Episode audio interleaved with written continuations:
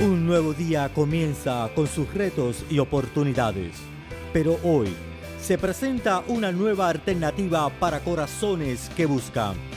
Variedades del Alma presenta reflexiones de esperanza, palabra de aliento para nuestra vida, con el hermano Héctor Fred.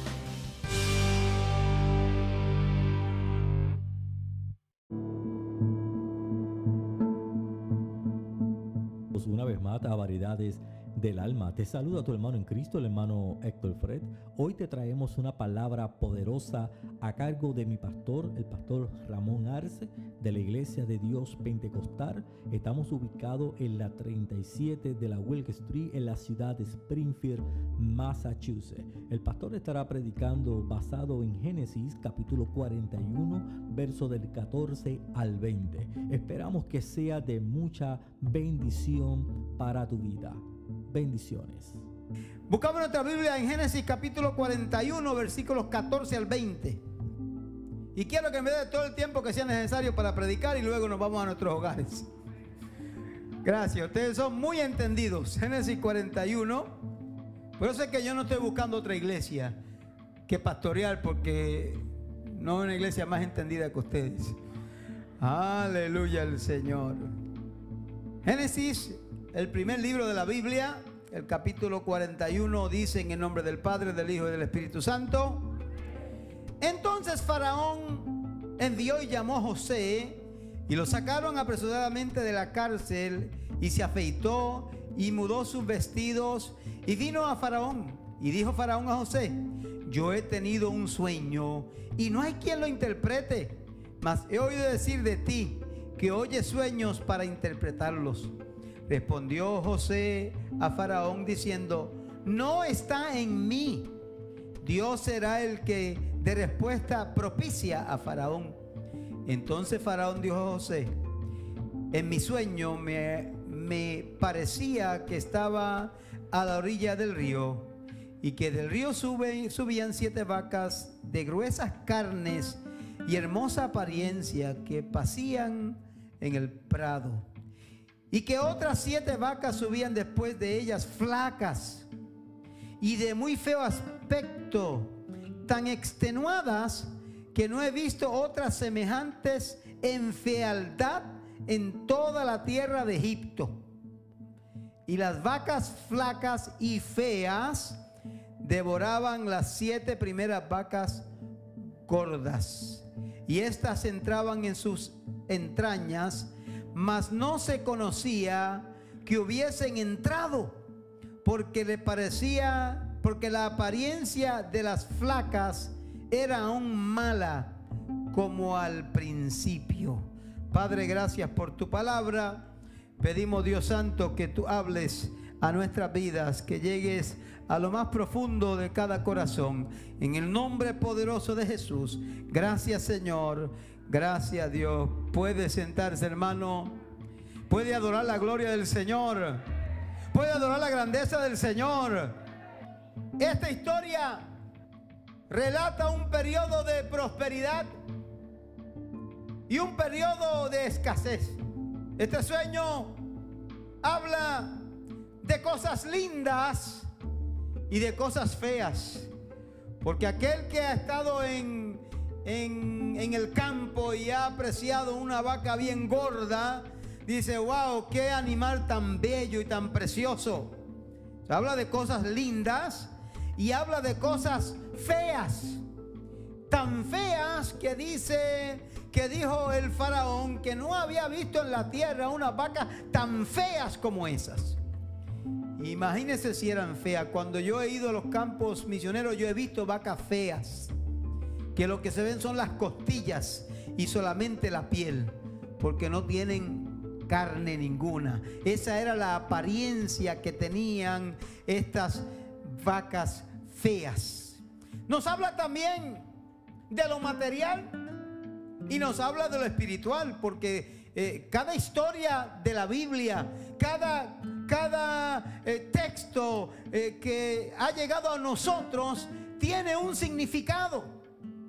Dios de una manera u otra siempre nos habla a través de lo que Él permitió que llegara a nosotros a través de la Biblia.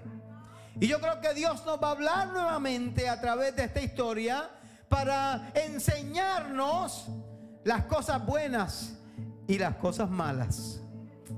Así que este texto y esta historia nos hablan también de, de tiempos buenos y de tiempos malos. Porque sabemos que vivimos en un mundo que está controlado por los poderes del enemigo. Pero nosotros confiamos en un Dios que tiene todo el poder y todo el control de nuestras vidas.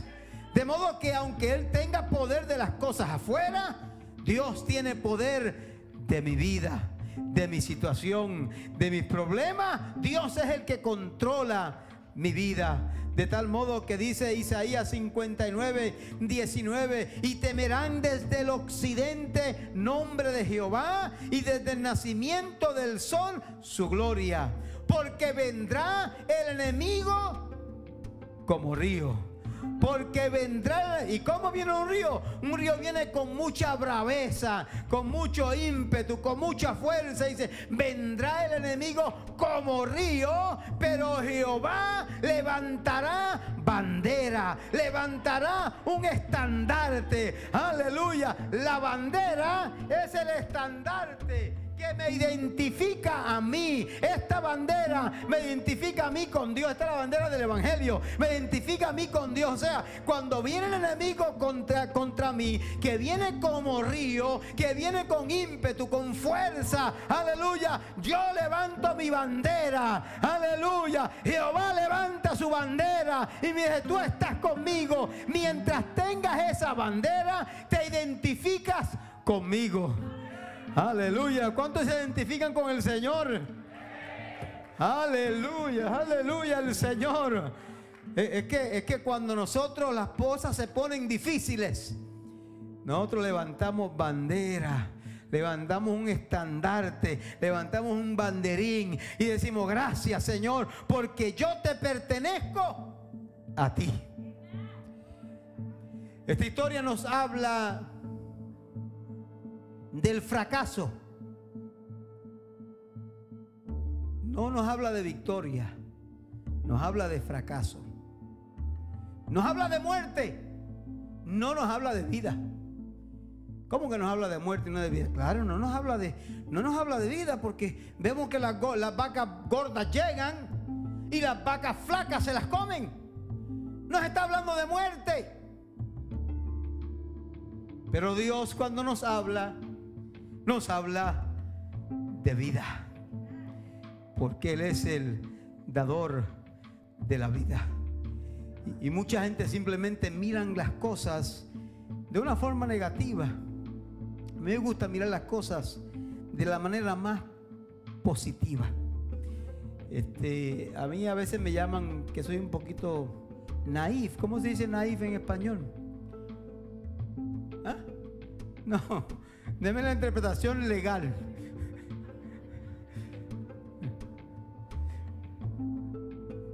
Inocente, inocente, porque alguien le dicen, ah, para algunos la, la, interpretación es tonto o tal vez un poquito flojo, pero no, pero es inocente. Porque me gusta mirar siempre lo positivo en lo negativo. Es que si nosotros siempre miramos las cosas negativas, en las cosas que nos pasan, nunca vamos a echar hacia adelante. Nunca nos vamos a levantar. Tenemos que mirar que detrás de algo negativo siempre hay algo positivo. Y que Dios siempre se glorificará a través de cualquier trampa que el enemigo traiga a nosotros. Porque esa es la providencia de Dios. Eso es lo que Dios hace por nosotros. Dios convierte las cosas negativas que nos pasan. Esto es providencia. Las cosas negativas que me pasan a mí en la vida, Dios las usa de manera positiva para bendecir mi vida.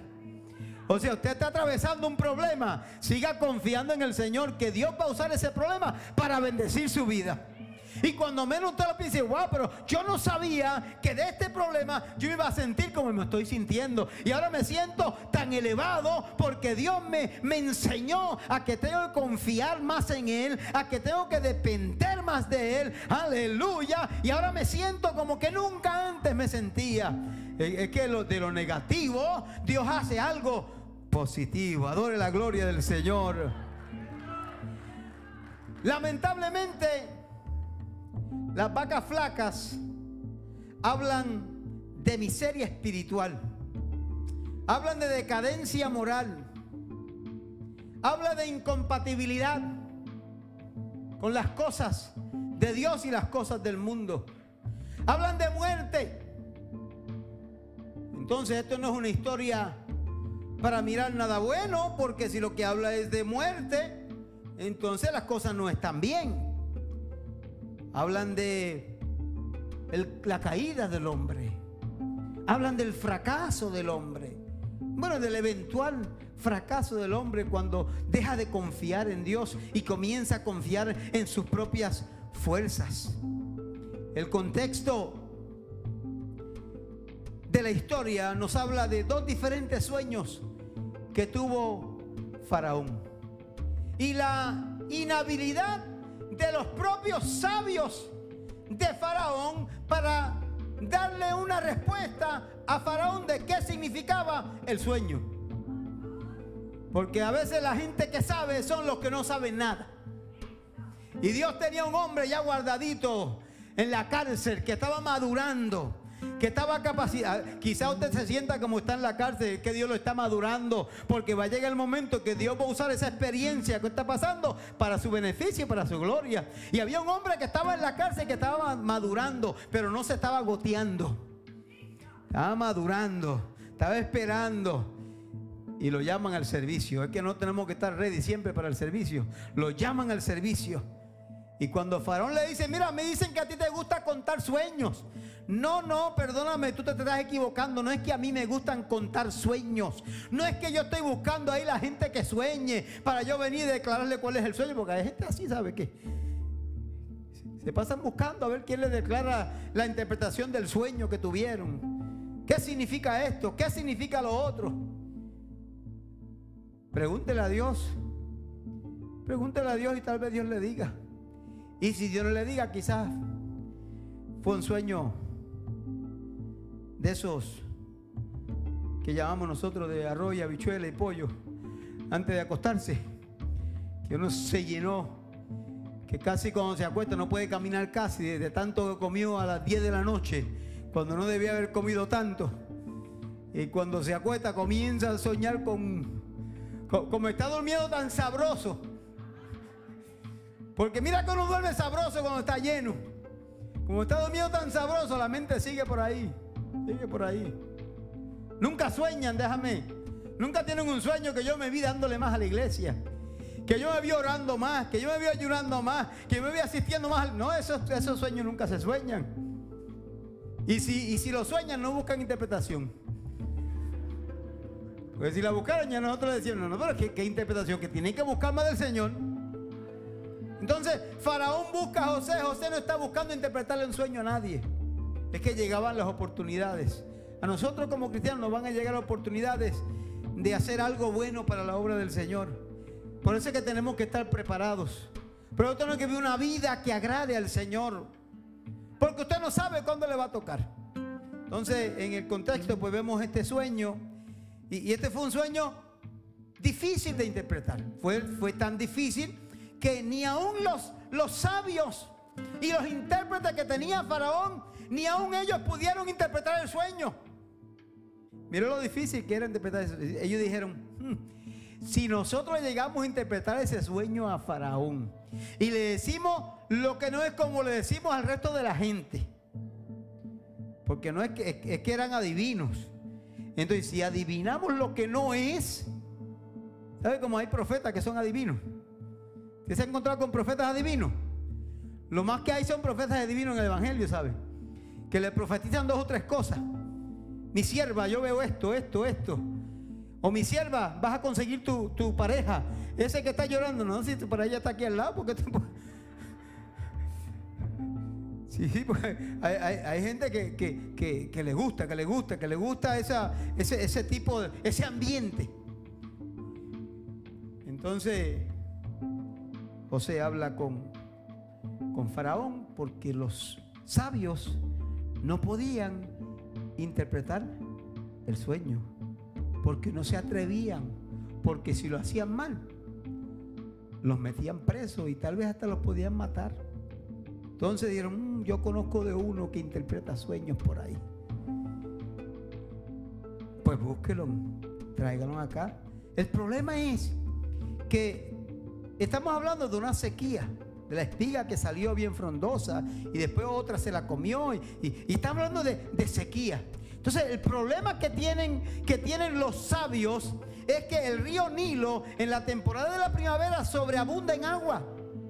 Que el agua siempre está nutriendo la tierra, fertilizando la tierra, que se hace bien difícil para que ellos exp- experimenten una sequía. Nunca la habían experimentado porque cuando está hablando de, que, las vacas estaban completamente secas es porque no comían. Y cuando usted no come porque no hay comida. Por eso es que aquí pues comemos tanto porque hay comida, pero, pero cua- cuando no hay comida uno no come. Entonces era algo difícil porque imagínense, no hay, no hay una manera de decir, wow, pero está hablando de sequía. Pero, pero mira lo frondoso que está esto aquí. Nunca se ha visto una sequía aquí en esta tierra. Por lo menos en estas áreas. Nunca se ha visto una sequía. Estamos en un valle donde el río nos, provee el agua que necesitamos. No, no, no tengan cuidado. Busque mejor a alguien que sepa. Pero nosotros no estamos capacitados para eso. Entonces ellos vienen y se acercan y le dicen, le hablan de José. Y aunque yo no quiero concentrarme en José, porque sería un mensaje completamente diferente.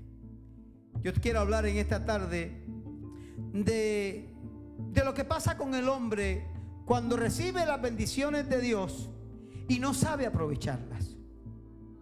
Por eso he titulado el sermón Siete vacas feas. Dígale a alguien, son feas, ¿sabe? Dígale a alguien, son feas. Son feas las siete vacas. Entonces yo quiero invertir esta historia porque la historia nos comienza hablando de las vacas gordas. Y después que vienen las vacas gordas es que vienen las, vacas flacas. Entonces yo quiero comenzar con las vacas feas. Si no puedo terminar con las vacas feas, los dejo con las vacas feas hasta el domingo que viene. Pero estas vacas feas, desde, desde un punto de vista espiritual, porque yo quiero que miremos las cosas desde el punto de vista espiritual, nos hablan de incompetencia. Ahora vamos a hablar de lo que, de lo que tiene que ver eso conmigo, lo que significa para mí. Quizás arriesgándome en sacar el, el- el- el texto fuera de contexto, pero quiero que, que le dé una mirada espiritual. Como predicadores no podemos espiritualizar el texto bíblico, porque la Biblia es su propio intérprete. De modo que no, nos- no estamos autorizados a, a espiritualizar las cosas que estamos leyendo, sino darle una interpretación correcta. Por eso es que, que me voy a salir un poquito del texto para hablar de lo que pasa con nosotros cuando nosotros dejamos que ciertas cosas lleguen a nuestras vidas. Entonces, cuando nos descuidamos, cuando nos alejamos del Señor, lo hacemos en muchas ocasiones por falta de incompetencia. ¿Qué dijo, qué dijo Jesús en Mateo 12, 34? Generación de víboras. ¿Cómo podéis hablar lo malo? Siendo lo bueno, siendo malos. Porque de la abundancia del corazón habla la boca. Generación de víboras. Ustedes son unos incompetentes, no saben lo que tienen que hacer. Se creen que porque conocen la ley ya están, ya su salvación está garantizada. Se creen porque han aprendido par de versículos o par de, par de libros del Torah, ya están salvos. Generación de víboras. Su corazón está contaminado. Son unos incompetentes. Entonces cuando ese espíritu de incompetencia sobreabunda en el corazón del hombre, no le permite al hombre reconocer sus errores. No hay tiempo para reconocer los errores que hemos cometido. Se recetan ellos mismos. Se convierten en doctores. Usted sabe aquellas personas que nunca van a la tienda, al, al doctor. No es porque no tienen, no es porque no tienen tiempo. Es porque le pesa pagar los 5 dólares de, deducible tal vez. O los 10 dólares, los 15 dólares. Nunca van al médico. Entonces comienzan a recetarse ellos mismos. Y mucha gente se han quitado ya la vida ellos mismos porque empiezan a tomar cosas que no, le, que, que no son buenas para ellos. Entonces se recetan ellos mismos porque nunca tienen la necesidad de nadie. Eso nos habla de incompetencia. No, soporta la prueba por mucho tiempo. Se agota fácilmente cuando le llegan situaciones difíciles a su vida. Y tal vez usted diga en este momento esté hablando, bueno, pastor, mejor hable de las vacas gordas, porque esto de las flacas, como esto de la incompetencia, como que no me gusta, porque tal vez me esté aplicando a mí un poco, porque a veces yo me pongo así de vez en cuando, porque de vez en cuando yo como que no quiero conocer mis errores, porque de vez en cuando yo quiero ser mi propio médico, porque de vez en cuando yo me he descuidado y me he convertido en incompetente. Pero vamos a seguir con las vacas flacas. Su incompetencia le impide comunicarse con Dios. Y como le impide comunicarse con Dios, le impide presentar los problemas al Señor. No podemos traer la carga a Dios si no podemos comunicarnos con Dios. No piense que sus problemas se van a resolver pidiéndole a alguien que ore por usted. Si usted quiere que oren por usted, comience usted orando primero por usted. Deje de usar las muletas espirituales dependiendo de otros cuando usted tiene el poder que le ha dado Dios y el Espíritu Santo para clamar, para usted también poder abrir las puertas de los cielos y que su voz y que su gemir y que su llanto llegue al trono de la gracia del Señor. Estamos todo el tiempo pidiéndole a medio mundo y nos olvidamos que nosotros somos los primeros que necesitamos somos nosotros los que tenemos que comenzar el clamor a nuestro Dios. Estas vacas feas presentaban un periodo de miseria. Claro, imagínense si estaban tan extenuadas, según dice el texto, tan feas, tan feas. Mire, eran, eran vacas feas. Cuando la Biblia dice que eran feas en extremo, eran feas porque eran feas. Eso nos habla de miseria. La miseria lo que, lo, que trae son cosas feas, cosas malas. La miseria tiene que ver con las emociones.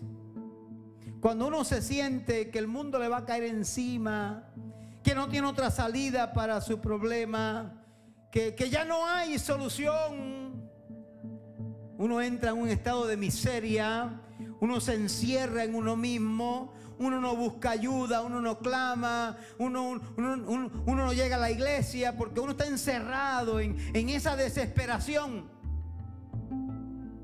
También la miseria puede llegar de manera material, cuando somos sobrecargados con las cosas materiales, cuando nuestras finanzas están en el piso, cuando eh, todo nos va mal hablando financieramente, nos olvidamos que estamos así porque nos hemos alejado del Señor, porque hemos dejado que, que la miseria toque nuestra puerta y le hemos abierto la puerta.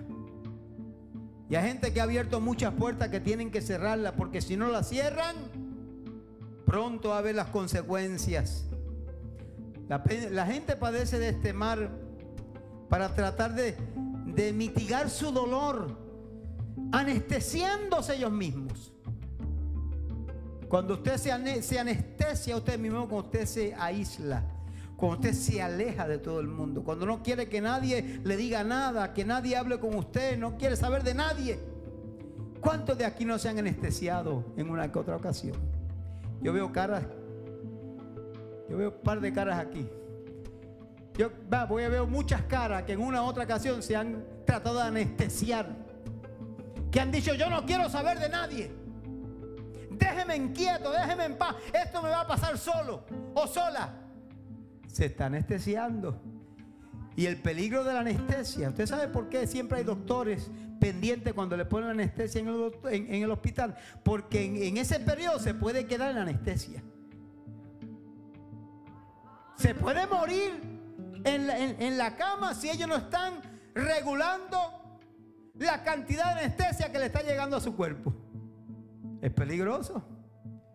Entonces nosotros espiritualmente a veces nos, nos, echamos a un lado, nos anestesiamos y seguimos anestesiando. No queremos saber de nada ni de nadie. Ni del pastor, ni de la pastora, ni de la presidenta de damas, ni de mami, ni de papi, ni de nadie. Porque el dolor es tan grande que creemos que a su tiempo va a pasar. Permítame decirle que no va a pasar. Si usted no se pone en las manos del Señor, si usted no confía en Dios, si usted dice, Señor, yo confío en ti, que tú vas a romper estas cadenas, estas ataduras, que tú vas a romper esta miseria, que vas a abrir la puerta de los cielos y me vas a dar bendición. No se quede anestesiado, clame, busque y, busque a alguien. Pida oración, no para que oren por usted, para que oren con usted. Ayúdame, necesito ayuda porque estoy en esta situación. El problema es que a veces uno se anestesia tanto que ya no le hace nada. Y sigue aislándose más y más y más. De tal modo que ya llega un momento que se fue por completo ya la vida espiritual se consumió. Ya no le queda nada. Tenga cuidado.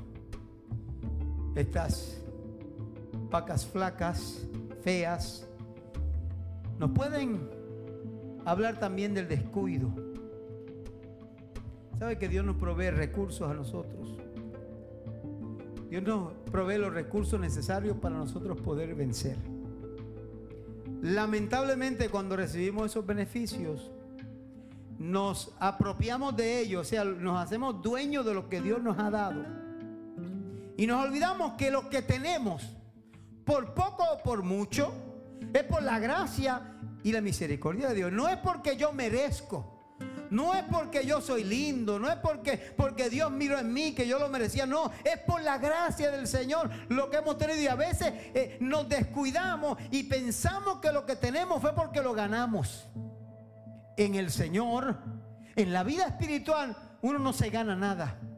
Todo lo que recibimos lo recibimos por gracia, pura gracia. Aquí no hay otra cosa que no sea la gracia del Señor. Usted está aquí cuando antes estaba en el mundo, cuando antes estaba en la droga, cuando estaba viviendo una vida que no agradecía al Señor. Usted está aquí por la gracia del Señor. No fue porque alguien le trajo, no fue porque alguien le predicó, es por la gracia, por el sacrificio que hizo Cristo en la cruz del Calvario. Hoy quizás que usted no sirve al Señor, usted está aquí, es por la gracia del Señor. No porque lo invitaron, sino porque Cristo murió en la cruz del Calvario por usted porque Cristo quiere salvarle, porque Cristo quiere levantarle, pero es por la gracia exclusiva y única de Dios. Sí que no se descuide, porque Dios nos ha dado los recursos que necesitamos. ¿Sabe que el problema es que esta, esta vaca del descuido, como es tan fea, nos convierte en arrogantes y autosuficientes Qué fea ser una persona arrogante, ¿verdad? En los trabajos, cuando usted tiene que trabajar con una persona que piensa que lo sabe todo, que no le pueden enseñar nada porque ya lo sabe todo. Yo conocí a una persona que se le decía, sí, hacemos, no, yo hacía eso antes. Entonces, no, yo hacía esto así. No, no, sí, yo lo hacía también así. Oye, pero tú hacías todo lo que todo el mundo hace. Personas que piensan que están por encima de, de, todos los demás. Esa arrogancia se le sale por los poros. Esa es parte del descuido, porque cuando, cuando, cuando nos descuidamos de las cosas espirituales, pensamos que somos autosuficientes para, para vivir esta vida y luchar por nuestra propia cuenta. Pero Dios quiere que nosotros dependamos completamente de Él. Lo mucho o lo poco que nosotros sabemos se convierte en un peligro para nosotros mismos. Porque el enemigo está siempre buscando la manera de cómo, cómo yo voy a llegar a este. Y la cosa es que las cosas que nosotros hablamos, las cosas que nosotros decimos, ya el enemigo las vio. Ya las escuchó. ¿Sabe que el enemigo no es, no es, no es, eh, eh, eh, no está en todos lugares? No es omnisciente, no es omnipresente. Él no sabe las cosas. Él sabe las cosas después que usted las habla. Después que tú las hablas. Si usted se declara en derrota, dice, mira, se declaró. Uno de los demonios que él tiene asignado a usted Inmediatamente que usted habla y expone y dice que usted está en derrota, uno de esos demonios que están asignados a usted va rápido. Mira, fulano dijo esto y esto y esto. Ah, bueno, pues vamos a buscar la receta a ver cómo vamos a hacer que fulano caiga. Es cuando lo hablamos. Porque no tiene poder para entrar a nuestro espíritu, para conocer lo que nosotros decimos, a menos que nosotros no lo digamos. Por eso es que a veces con nuestras propias palabras nos condenamos. Con nuestras propias palabras nos condenamos. Esta es la que me dice a mí, esta vaca me dice a mí que, que yo estoy bien, que yo estoy bien. Los demás están mal. Yo estoy bien. Sigue como estás. No te preocupes. Algún día puedes arreglar esto, puedes arreglar aquello. Sí, no hay problema, tú estás bien. Hay que personas que no le prediquen, le prediquen. No, no, todavía no. Yo tengo que arreglar ciertas cosas primero antes de. Usted no tiene que arreglar nada primero antes de llegar al Señor. Tiene que venir al Señor y dejar que Dios le ayude a arreglar las cosas que tiene que arreglar. ¿Por qué la gente quiere siempre? No, déjame esperar. Es que tengo que arreglar ciertas cosas. Mira, olvídese de las cosas que tiene que arreglar porque Cristo lo arregla todo. Entonces, el descuido nos lleva a la misma tumba. La enfermedad, la vaca de la enfermedad, válgate, esa vaca sí que es fea. Las vacas flacas se comieron las gordas y su condición no cambió. ¿Sabes lo que es eso?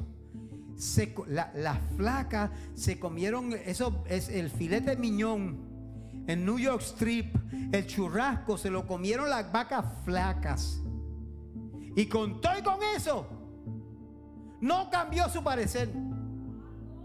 Se quedaron igual de feas. ¿Sabe que a veces nosotros cuando nos descuidamos, cuando comenzamos a, a pensar que, que ya es suficiente con lo que tenemos, seguimos comiendo y nunca se ve la diferencia en nosotros?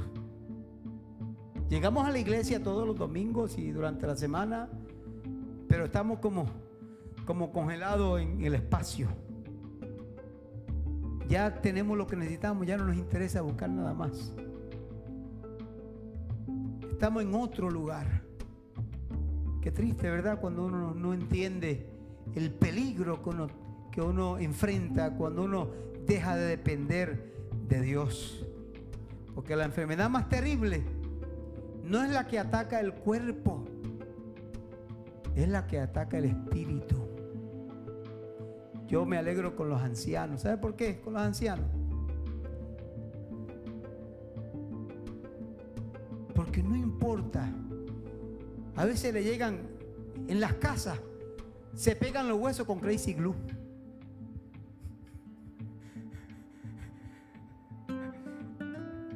Muchos de ellos. Hay otros que están fuertes todavía, ¿ves? Pero algunos se pegan los huesos con crazy glue del dolor que tienen. Los dolores en su cuerpo. Pero sin embargo, vamos para allá. Vamos para la iglesia. Y usted lo ve que llegan contentos. Ah, Manalola. Ah, Manalola dice, yo, yo, tengo, yo tengo un contrato con la Crazy Glue, pero de todos modos yo sigo llegando a la iglesia.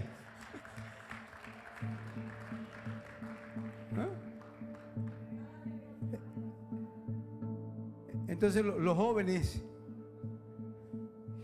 bueno, ni hablar de los jóvenes. Si hubiera servicio los siete días de la semana, los ancianos llegaban siete días a la semana a la iglesia. Los jóvenes, si hubieran menos servicio, menos servicio llegaban.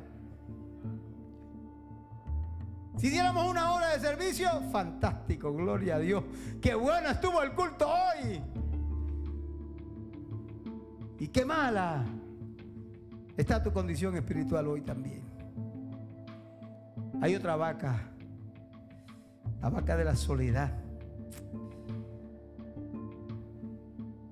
Esa ataca a todo el mundo. Esa ataca a todo el mundo. La soledad, esa carencia voluntaria o involuntaria de compañía. Cuando uno no tiene con quién hablar. Cuando uno se siente como en un lugar desierto. Como una tierra que no es habitada por nadie. Estoy solo.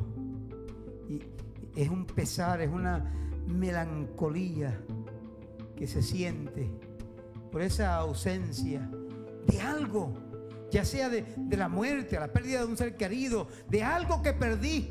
Entro en un estado de soledad donde no encuentro cómo salir de él. Son vacas feas que quieren tomar control de nuestra vida para irnos llevando poco a poco, poco a poco, poco a poco a nuestra perdición.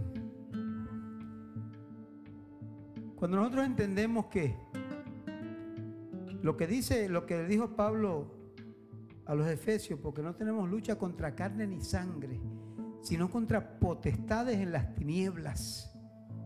Cuando entendemos eso, entendemos que nuestra vida espiritual está en peligro. Cada vez que salimos afuera, estamos en peligro porque el enemigo nos tiene, una, la mira puesta en nosotros.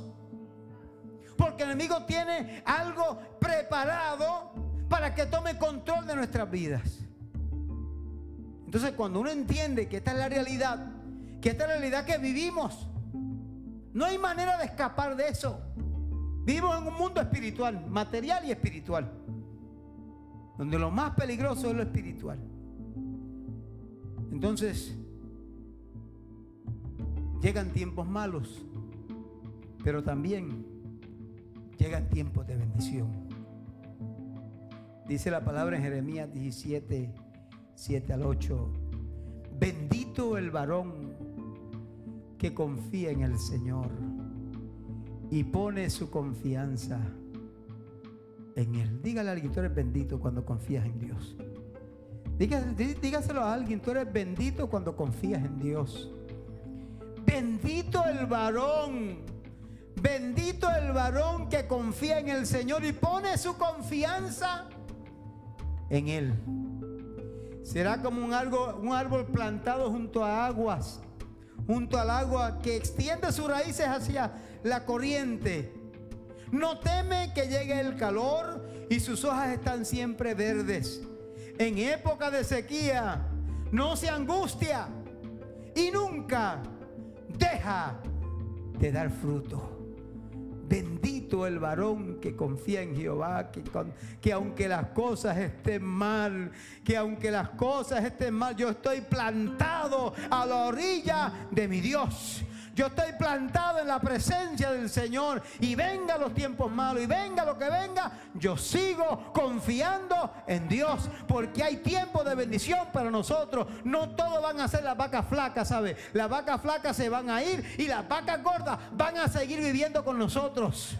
Porque vamos a proclamar tiempo de bendición. Tiempo de bendición. Bendito el hombre que confía en Jehová. Vivimos en tiempo de bendición. Y los tiempos de bendición simbolizan prosperidad. Dios mismo nos promete bendiciones que está dispuesto a dárnoslas. Dice Deuteronomio 28, 11, el Señor te concederá abundancia de bienes, multiplicará tus hijos, tu ganado, tus cosechas, en la tierra que tus antepasados juró que te daría. Eso, esa es la promesa que Dios le hizo al pueblo de Israel. Manténgase fieles Y yo los voy a bendecir. Y si Dios le hizo esa promesa al pueblo, esa promesa no fue para nosotros, fue para el pueblo de Israel. Pero, pero si Dios le, le, concedió esa promesa a ellos, porque si se mantenían fieles con Dios, ¿cómo Dios no darnos a nosotros bendiciones que sobreabunden cuando nosotros confiamos en el Señor? Mire mi hermano, la bendición más grande la tenemos cuando llegó el Espíritu Santo y Dios nos dijo ahora, yo me voy, pero voy a enviarle a ustedes un consolador para que esté con ustedes. Esa es la bendición más grande que el hombre pueda recibir. Los tiempos de bendición levantan el ánimo y nos dicen, aunque todo no esté bien, porque hay que, hay que ser realista, a veces las cosas no están bien todas.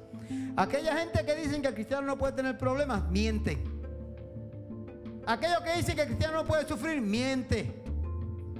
Aquellos que dicen que el cristiano no puede estar enfermo, mienten. Van a llegar tiempos donde no siempre vamos a estar en, donde no siempre vamos a estar bien. Pero confiamos en el Señor. Seguimos confiando en el Señor. Seguimos confiando en Dios. No ponga su confianza en el todo está bien. Porque muchos ponen su confianza en el todo está bien y se ponen muy cómodos. Alguien dijo, una película que estaba viendo ayer, una película cristiana, alguien dijo, mi felicidad no está en mi futuro, mi futuro está en mi felicidad. Porque pensamos que, que las cosas que nos pasan son las que determinan nuestro futuro. Su futuro lo, lo determinó Dios y depende cómo usted lo, lo acate es que usted va a recibir las bendiciones de su futuro. Por eso había un, corito que se cantaba mucho antes. Los jóvenes lo cantaban mucho.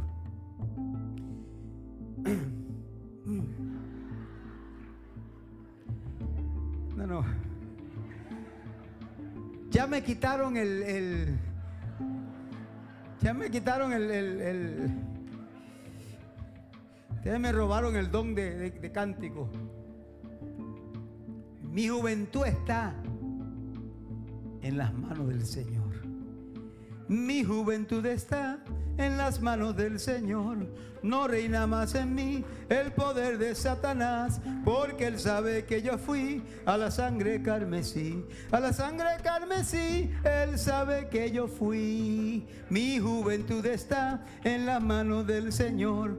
y, y usted puede decir mi juventud, porque en Cristo somos jóvenes mi juventud, mi vida, mi caminar, mi pensar, todo está en las manos del Señor, porque yo fui a la fuente, porque yo fui a la sangre carmesí, porque yo fui al Calvario, porque yo tuve un choque con el caballero de la cruz, porque yo cambió mi vida, porque me hizo una vida nueva, porque puedo decir gracias Señor, porque la cruz llegó a mi vida, porque el sacrificio llegó a mi vida y ahora soy una nueva vida. Ahora te sirvo, ahora te agradezco todas las bendiciones que diariamente tú me das.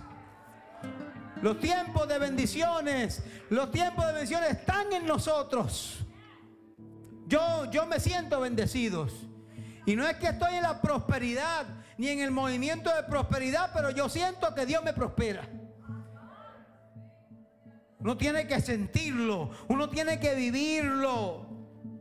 Porque la bendición, los tiempos de bendición nos hablan de nuevas oportunidades. Y Dios es el Dios de nuevas oportunidades. Siempre está dispuesto a darnos una nueva oportunidad para levantarnos y restaurarnos. No importa lo que usted hizo. No importa las veces que usted ha fallado. No importa las veces que, que ha sido, que le fue infiel a Dios. Dios está dispuesto a darnos una oportunidad Mientras estemos vivos, mientras estemos respirando, el aire que respiramos, lo respiramos porque es una oportunidad que Dios nos está dando para restaurar nuestras vidas. Por eso tenemos que aprovecharla. Usted no sirve al Señor, pero cuando se levantó estaba respirando, no estaba muerto. No estaba muerto por la gracia de Dios. Porque cuando Dios diga se acabó, se acabó. Y si no estamos en el Señor, no estamos en el Señor. Y nosotros no creemos en que después de la muerte su familia vayan y oren por usted y le saquen de del, del purgatorio. No creemos que usted va a salir del purgatorio a menos que no tenga pulgas. Esas son las únicas cosas que se sacan aquí. Pero cuando uno pierde las oportunidades que Dios le ha dado a uno, no hay purgatorio que valga. Porque ahora mientras respiramos, es Dios diciéndonos, todavía te doy una oportunidad. Es más, vamos a hacer un ejercicio. Ustedes que no sirven al Señor, que se apartaron al Señor, hagan así.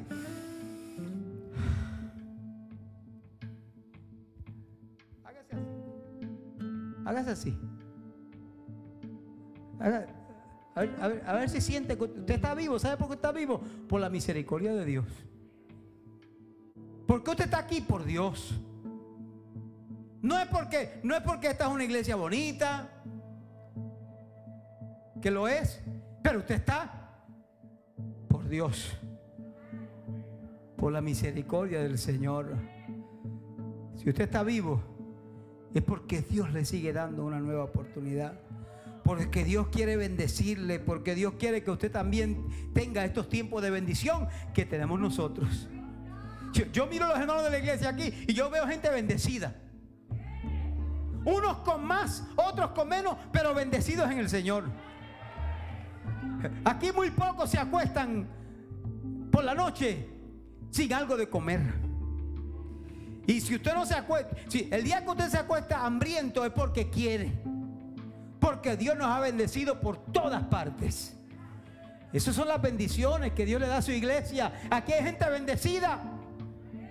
Gente que ha alcanzado la gracia y dijo, gracias Señor por estas bendiciones que tú nos das todos los días.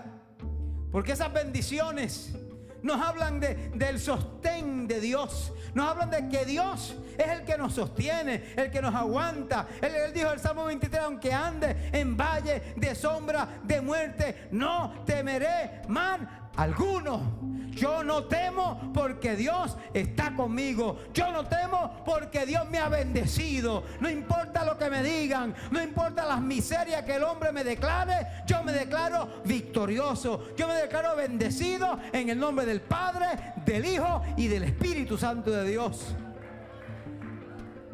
Estamos bendecidos.